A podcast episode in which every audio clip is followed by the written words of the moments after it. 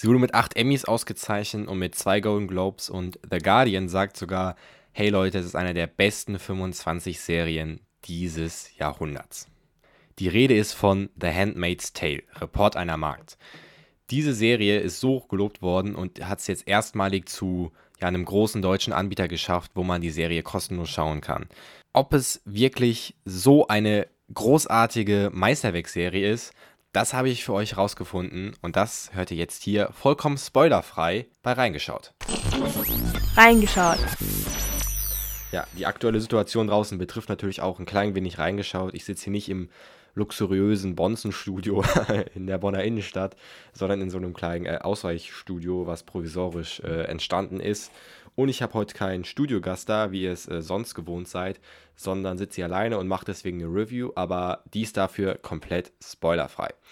Viele von euch haben wahrscheinlich jetzt ein bisschen mehr Freizeit als sonst und ähm, man kann natürlich reingeschaut hören, das ist immer eine Alternative, aber zum Beispiel auch The Handmaid's Tale gucken, vor allem weil sie jetzt das erste Mal bei einem großen äh, Streaming-Anbieter verfügbar ist.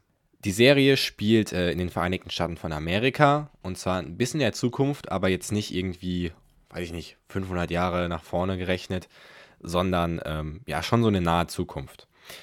Die Ausgangssituation ist folgende. Das politische System wurde von so einer ähm, Gruppe ja, Aktivisten äh, oder Radikalisten, sage ich mal, ähm, vollkommen umgekrempelt. Durch einen Putschversuch sind sie an die Macht gekommen und haben ein totalitäres äh, System installiert, wo die Unterschicht, te große Teile der Mittelschicht und vor allem Frauen Rechte und Freiheiten verlieren. Das Ganze ist in der Serie begründet durch so eine ähm, Pseudo-Religion, die irgendwie sagt, nur ähm, die, diese gewissen Männer sind es wert, über alle anderen zu herrschen. Es geht darum, dass durch ja, Umwelteinflüsse, das wird jetzt nicht in der Serie erklärt, die meisten Frauen keine Kinder mehr bekommen können. Und das ist natürlich ein Problem, weil eine Gesellschaft ohne Nachwuchs ist eine aussterbende Gesellschaft. Und deswegen haben sich die Mächtigen äh, des Landes gesagt, alle Frauen, die noch fruchtbar sind, also die Kinder gebären können, werden zu Mägden. Und deren Aufgabe ist es, den Reichen zu dienen und, sage ich mal, für die ja, die Gebärmutter zu spielen. Und genau da beginnt auch unsere Geschichte. Die Hauptfigur von The Handmaid's Tale ist eben so eine Magd. Die wohnt äh, in einem reichen Haus, äh, und zwar vom Kommandanten Waterford. Und ihre Aufgabe ist es halt, einmal im Monat Geschlechtsverkehr mit dem Kommandanten zu haben, um so vielleicht schwanger zu werden. Und diese Dienstmark steht halt im Mittelpunkt der Geschichte. Es wird, ja, man kann sich das echt vorstellen wie ein Report. Es ist jetzt nicht so, dass ab Beginn der Serie irgendeine spektakuläre Handlung einsetzt, sondern sie wird in erster Linie, sage ich mal, bei ihrem Alltag begleitet. Und da kann man halt tief in dieses System eintauchen. Und dieses Leben ist kein schönes, so viel soll gesagt sein. In der Serie sind die Mägde keine, sage ich mal, gleichwertigen Menschen. Sie sind in erster Linie einfach Gebärmütter, die man hält wie irgendwie so eine Art ähm, Nutzvieh und äh, sie machen nicht viel, außer halt versuchen schwanger zu werden und so leichte Tätigkeiten wie einkaufen gehen und natürlich alles irgendwie überwacht.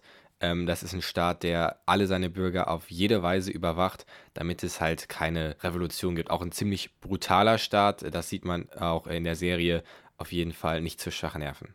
Kommen wir zur Kritik. Das Buch übrigens wurde 1985 schon veröffentlicht, wurde damals sogar hier in Deutschland, in Westberlin geschrieben. Äh, es gab auch schon dann fünf Jahre später, also 1990, eine Verfilmung vom Buch, äh, auch aus Deutschland, die ist aber äh, irgendwie komplett daneben gegangen. Und nun halt äh, The Handmaid's Tale als Serie. Also das Erste, was auffällt, wenn man die Serie guckt, man muss sich wirklich extrem viel Zeit mitbringen. Sind ungefähr zehn Folgen, gehen alle eine Stunde. Das ist ja jetzt erstmal nichts Besonderes. Aber man darf nicht zu viel Handlung in der Folge erwarten. Es gibt Folgen, da passiert rein äußerlich erstmal nichts. Aber das ist auch gar nicht das Spannende der Serie. Es passiert nämlich eine Menge im Inneren der Figuren. Und das ist eigentlich so das, was äh, die Serie versucht darzustellen. Was passiert mit dem Menschen, der in so einem System lebt? Außerdem hat man durch diese wenige Handlung, sage ich mal in Anführungszeichen, viel mehr Möglichkeiten, dass diese ganze Welt mit den ganzen Ritualen, mit dieser Pseudoreligion, mit den Machtstrukturen, da sie wird einfach ähm, sehr deutlich dargestellt. Man taucht da selber als Zuschauer mit in diese Welt rein. Finde ich, ist so eine ja, Plus-Minus-Null-Geschichte. Auf der einen Seite hat man sehr viel Zeit, um diese Welt halt zu erkunden. Auf der anderen Seite denkt man sich auch an manchen Stellen so, oh Leute, jetzt komm, macht mal ein bisschen Handlung. Ich sitze jetzt hier schon 30 äh, Minuten vor dem Bildschirm und es ist nichts passiert. Weiterer Nachteil ist, dass diese Versuche schwanger zu werden, also dieser Geschlechtsakt, der wird in der Serie einfach gnadenlos gezeigt. Sich das anzugucken ist nämlich ja jetzt nicht, nicht das angenehmste, sage ich mal. Also auf jeden Fall ähm, nicht mit Kindern gucken, sage ich euch Leute. In dieser langen Zeit lässt sich halt auch so ein krasses Feindbild zeichnen, weil wirklich von Folge von Folge entwickelt man mehr Hass auf diese Menschen, dieses System, die davon profitieren, die die anderen Leute da ausnutzen und man denkt sich in der Folge so, boah, jetzt komm, jetzt zeig's den mal. Das ist natürlich auch ein Mittel, womit die Macher wahrscheinlich gearbeitet haben. Am besten an der Serie muss ich sagen, oder das Alleinstellungsmerkmal, weil seien wir ehrlich, es gibt Tribute von Panem, es gibt, weiß ich nicht, was gibt's noch, die fünfte Welle. Es gibt natürlich Filme, die auch genau das machen. Äh, eine Hauptfigur, eine unterdrückte Person in so einem, ja, totalitären System in der Zukunft. Aber das Ding ist halt hier, das spielt nicht irgendwie 500 Jahre in der Zukunft, sondern das könnte halt echt so jetzt in der Jetztzeit spielen. Zum Beispiel sieht man einfach, wie die Welt, die Technik alles, auch die Kultur, alles wird weiter genutzt. Das Einzige, was sich halt geändert hat, sind Werte und Normen. Und das, finde ich, zeigt die Serie ziemlich krass, wie sehr eigentlich eine Gesellschaft geprägt wird durch die Werte und Normen und halt nicht nur durch Sachen wie ähm, Technik und wissenschaftlicher Fortschritt. Und das, finde ich, ist halt dieses, ja, so, so ein bisschen das Erschreckende auch in der Serie. Es ist halt es könnte halt echt so passieren. Und das ist übrigens auch die Autorin gesagt, ähm, also die das Buch geschrieben hat zu der Serie, hat die 2017 nach den Emmys gesagt, ähm, glauben niemals, dass es dir nicht passieren kann. Und das wird halt durch die Serie so krass deutlich, weil sie ist halt echt realitätsnah und manchmal auch so paradoxe Momente. Zum Beispiel gibt es da eine Szene, da wird ein ganz normaler Supermarkt gezeigt, aber all diese Märkte, die haben so eine, so eine rote Tracht, das kennt ihr vielleicht, ähm, habt ihr schon mal irgendwo in der Werbung gesehen, ich glaube, Telekom hat mal stark mit der Serie geworben. Und das ist einfach so ein paradoxes Bild, was gezeichnet wird. Oder da laufen, sage ich mal, diese Menschen, die unterdrückt werden, durch die Straßen und auf einmal wird dazu äh, ein Lied gespielt, was uns allen bekannt ist, aus unserer heutigen Zeit. Halt, das wird halt ganz deutlich gezeigt, wie sehr unsere Gesellschaft doch nur von Werten und Normen abhängig ist.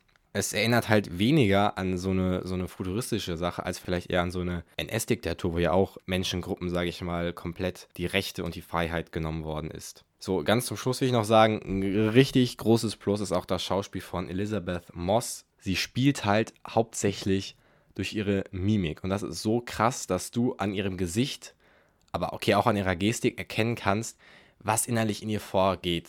Also es wird auch nicht sehr viel gesprochen in der Serie. Also klar, es wird gesprochen, aber vielleicht weniger als in anderen Serien, weil einfach durch ihre Mimik so viel gezeigt wird. Aber auch andere Schauspieler zeigen durch diese, durch ihre Mimik ihre Gefühle. Weil in dem Start, klar, wenn du weißt, hey, das könnten alles Spitzel sein, das gesprochene Wort kann gegen dich verwendet werden, deine Mimik halt nicht. Und deswegen ist das in der Serie so wichtig.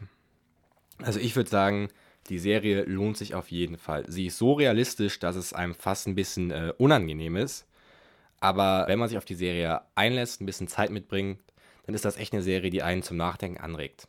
Ihr könnt die aktuell im Abo sehen, bei Amazon Prime und TV Now und außerdem auch im Pay-TV bei RTL Passion. Könnt ihr ja mal reingucken, wenn ihr Lust habt. Ansonsten kann ich euch noch empfehlen den letzten Serientalk.